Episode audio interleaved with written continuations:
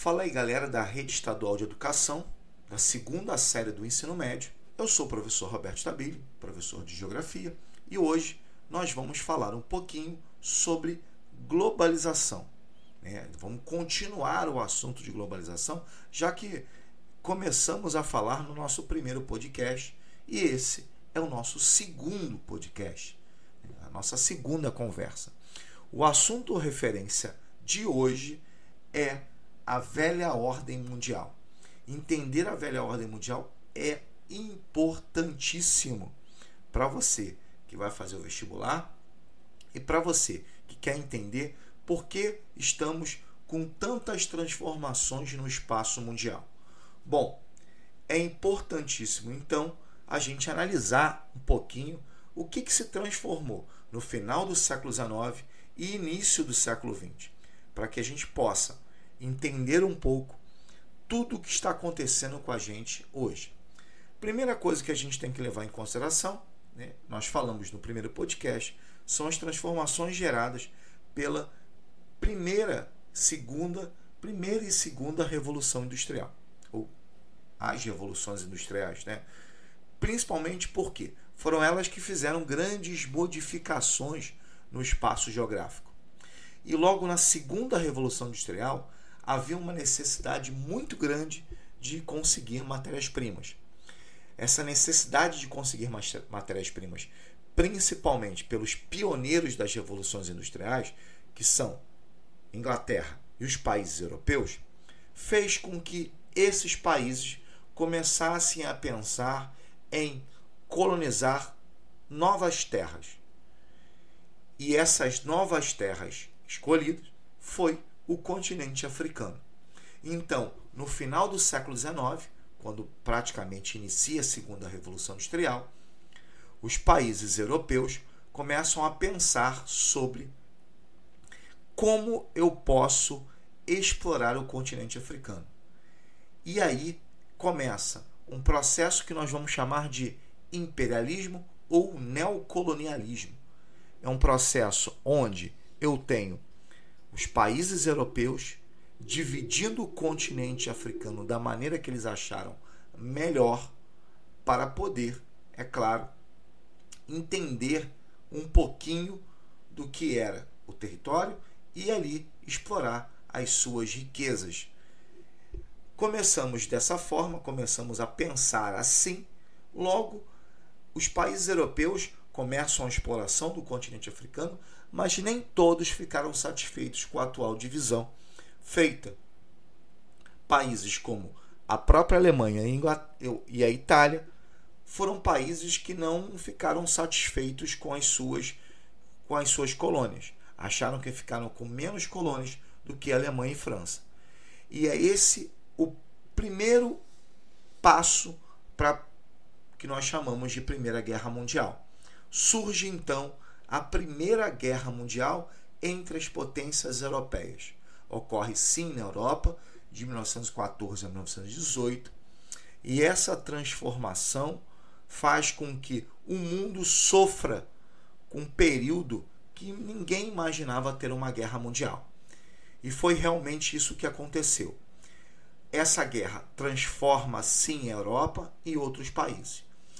Um dos países que mais foi transformado mais foi transformado com essa guerra mundial foi a Rússia. Em 1917, aproximadamente, né, a Rússia passa por uma revolução, uma revolução que vai fazer com que a Rússia se torne, de uma certa forma, o que nós vamos chamar de um país ligado ao socialismo e ao surgimento dessa que nós vamos chamar desse sistema econômico.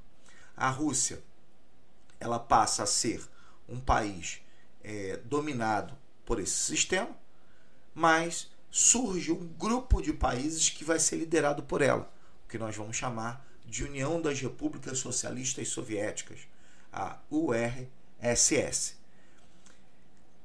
O que, que isso é importante? Agora não, vamos guardar lá a União Soviética e vamos deixá-la para depois. Por quê? Porque no decorrer da Primeira Guerra Mundial e depois da Segunda Guerra Mundial, nós temos a crise de 29, nós temos as transformações no espaço europeu E isso vai fazer com que a gente comece a pensar que transformações mais virão no cenário europeu. E foi a Segunda Guerra Mundial que causou a maior transformação, maior transformação que vimos no continente europeu. Inclusive com novamente o conflito entre Alemanha versus Inglaterra e França. Essa junção, né, esse conflito, também vai ter Estados Unidos e a própria União Soviética. Esses, essas duas né, potências saem vitoriosas da guerra. São essas potências que realmente vão derrotar a Alemanha nazista. Para a gente, não interessa em si muito o combate. O que interessa para a gente, na realidade, é literalmente o que, que aconteceu no espaço geográfico com o pós-guerra e o que, que aconteceu com a sociedade no pós-guerra. Bom, primeira coisa que a gente já pode falar é o seguinte: como a Alemanha perde a guerra, ela perde territórios. A Alemanha é dividida.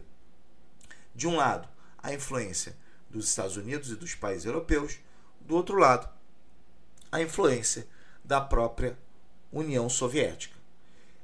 Então, nós passamos a ter praticamente dois mundos que nós vamos chamar pós-guerra de bipolaridade. De um lado, o capitalismo, liderado pela, pelos Estados Unidos, e do outro lado, o socialismo, liderado pela União Soviética. Olha só que interessante, galera. Olha só que interessante. Bom, todas as, né, as grandes potências precisavam fazer aquela chamada propaganda para poder é, angariar o maior número de países possíveis. Os Estados Unidos, por exemplo, fez o Plano Marshall e o Plano Colombo. Quem é o Plano Marshall? Quem é o Plano Colombo? Né? O que, que é isso? O Plano Marshall é um plano de ajuda financeira que ajudou financeiramente, pelo já estou falando, os países aqui na parte do Ocidente. Foi com o objetivo de, primeiro, recuperar as economias desses países e evitar uma nova crise de 29 e fazer com que esses países se tornassem países capitalistas. Bom, já posso falar que nem todos ficaram dessa forma. A Yugoslávia recebeu ajuda, mas se bandeou para o lado do socialismo. O socialismo não tinha condição de fazer uma ajuda financeira, mas impôs algumas é, características, principalmente de cunho militar. E a gente vai ver que isso é muito interessante nesse período da história. Os Estados Unidos também fez. Os Estados Unidos criou a OTAN, que por sinal continua até hoje. Organização do Tratado do Atlântico Norte. Verdade, é um acordo militar que faz com que os países que entrarem numa guerra são ajudados para os países que fazem parte do, da, desse membro, né, dessa organização do Tratado do Atlântico Norte, que são, grande maioria das vezes, países europeus e os Estados Unidos, né? países da, principalmente Estados Unidos e Canadá. Ok, começamos a bipolaridade dessa forma. Essa bipolaridade, essa disputa entre capitalismo e socialismo, vai levar o que nós chamamos de Guerra Fria. Mas por que o nome Guerra Fria? Guerra Fria vem de um conflito ideológico sem combate, né? um conflito indireto. Ou seja, Estados Unidos e União Soviética não vão guerrear entre si. Estados Unidos e União Soviética vão manter as suas posições, mostrando quem evoluiu mais, quem tem mais potencial militar. Nesse decorrer, como eu falei, o mundo fica dividido e, e nós temos uma divisão realmente no mundo. O mundo do leste, o mundo socialista, e o mundo do oeste, o mundo capitalista. Nessa divisão, o marco fundamental é a criação em 1961 do Muro de Berlim, que vai dividir a Alemanha em Alemanha Ocidental e Alemanha Oriental. A Alemanha é influenciada, como eu falei, pelos Estados Unidos e os países europeus, e a Alemanha é influenciada pela chamada União Soviética. Bom, a Guerra Fria se desenrola, mas muita gente achava que essa Guerra Fria, que seria uma guerra indireta, não haveria conflitos. E nós tivemos conflitos, sim, inúmeros conflitos, não só com os Estados Unidos, e o mais famoso dele é a Guerra do Vietnã, e os conflitos com a União Soviética. E muitos deles, inclusive com a invasão soviética ao Afeganistão, onde o Afeganistão foi apoiado pelos Estados Unidos. Por isso nós chamamos de Guerra Fria, porque de um lado eu tinha os Estados Unidos, do outro lado eu tinha a União Soviética. Não brigando diretamente, mas uma briga que vai acontecer de forma indireta. Nesse decorrer do processo de formação da Guerra Fria, ou propriamente do desenrolar dessa Guerra Fria, nós temos duas características bem interessantes. A primeira nós chamamos de corrida espacial. Que negócio é esse? Corrida espacial. Quem domina o espaço primeiro? E aí, nesse conflito, eu tenho o desenvolvimento de muita tecnologia. Muita tecnologia que vai ajudar a gente até hoje. Por quê? Porque como eu vou chegar ao espaço e como eu vou dominar o espaço. E aí você tem satélites, você tem comunicação, muita coisa importante que nós utilizamos até hoje e até hoje vem se desenvolvendo esse cenário. Bom, já posso falar o seguinte para vocês. Essa guerra, né, essa corrida espacial, ela foi muito importante. Bom, primeiro homem a chegar no espaço foi um russo. Primeiro homem a chegar à Lua foi um norte-americano. E aí a gente entende um pouquinho dessa guerra. Por quê? Porque, de um lado, quando o homem chega ao espaço, vira uma disputa intensa entre Estados Unidos e União Soviética para tentar dar um passo maior e os Estados Unidos conseguem chegar à Lua. Tanto que até hoje isso é questionado, né? Até hoje isso é questionado. Mas se a gente for analisar hoje o cenário espacial mundial, tem muitos satélites, tem muitas, é, muita evolução. E hoje não é somente Estados Unidos e Rússia. Hoje você tem a China, hoje você tem Israel, hoje você tem muitos países que estão nesse cenário. Né? Essa era uma característica da Guerra Fria. Uma outra característica da Guerra Fria foi a corrida armamentista. E essa corrida armamentista é fácil da gente entender. O potencial bélico. Esse potencial bélico hoje demonstra para a gente quem são os países que mais têm ogivas nucleares. E esses dois países quem são? Rússia em primeiro lugar, Estados Unidos em segundo lugar essas ogivas nucleares ainda metem medo no mundo. Né? As pessoas ainda ficam receosas em relação a essas ogivas nucleares, já que outros países também têm essas, essas ogivas e o medo de uma guerra mundial continua, porque nós sabemos que o grau de destruição vai ser muito maior do que a Segunda Grande Guerra Mundial. Bom, nessa corrida armamentista, o desenvolvimento de armas é primordial. Tanto que tanto a União Soviética quanto os Estados Unidos faziam, mostravam as suas armas e o desenvolvimento dessas armas cada vez mais modernas. Há pouco tempo eu vi, aí eu vou contar uma história rápida, né? Há pouco tempo eu vi uma entrevista, né, enquanto ele estava vivo, do Kalishnikov, o cara que fez a chamada AK-47, a arma que mais matou no mundo. E ele fala é, da tristeza dele fazer uma arma que mais matou no mundo, mas é, da importância disso em termos de tecnologia para a época, porque é uma arma, como eu falei, da década, né, dos meados do século XX, que ainda é bastante utilizada. A corrida armamentista e a corrida espacial são características muito fortes dessa Guerra Fria. No entanto, é importante a gente levar em consideração que o tempo foi passando. E eu posso falar um negócio? a União Soviética não conseguiu acompanhar essas evoluções nos Estados Unidos e dos países capitalistas. Realmente foi o que aconteceu. E no final da década de 80, nós temos o que vamos chamar de derrocada da União Soviética. Essa derrocada da União Soviética, ela se dá por vários fatores.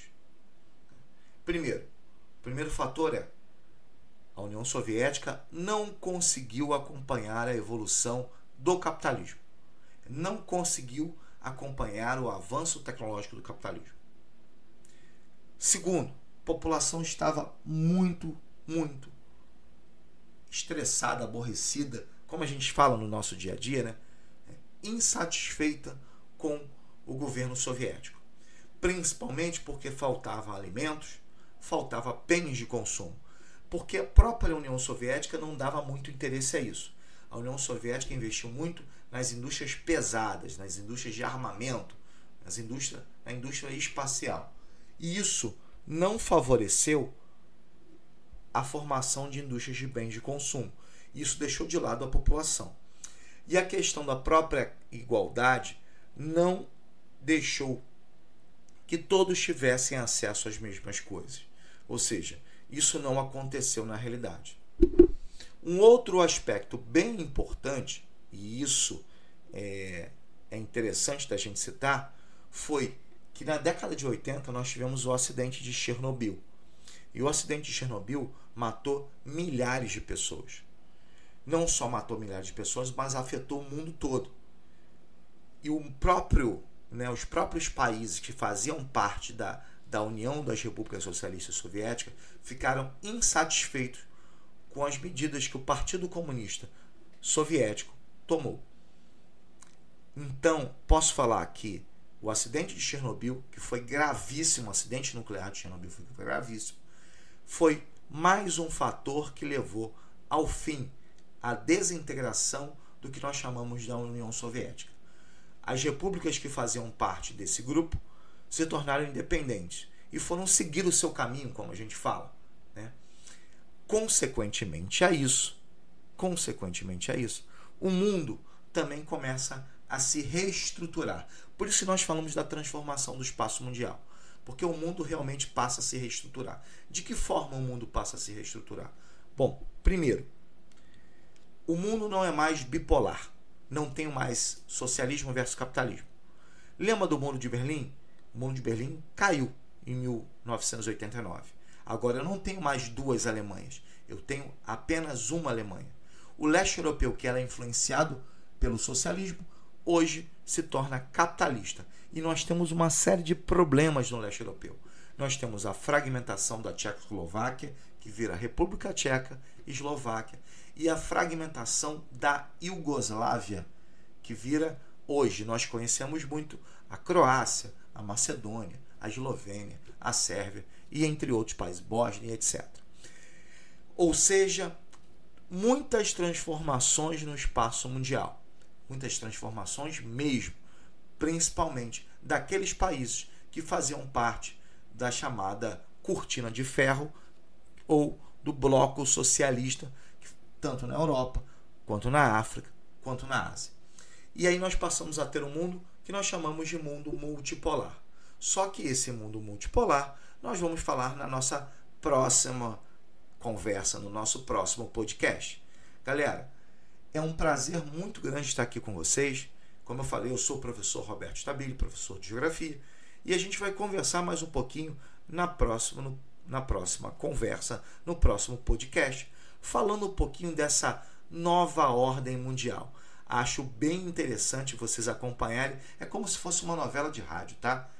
É, a gente acompanha sempre, sempre os próximos capítulos. E o nosso próximo capítulo vai ser a nova ordem mundial, que tem muita coisa para a gente falar e muita novidade. Né? Vai ser muito bom para vocês. Espero que todos estejam bem, acompanhem nossa, nosso podcast e, claro, né, é, ame cada vez mais a geografia. Galera, um prazer muito grande, um abraço muito apertado em cada um de vocês e até a nossa próxima aula, a nossa próxima conversa, o nosso próximo podcast.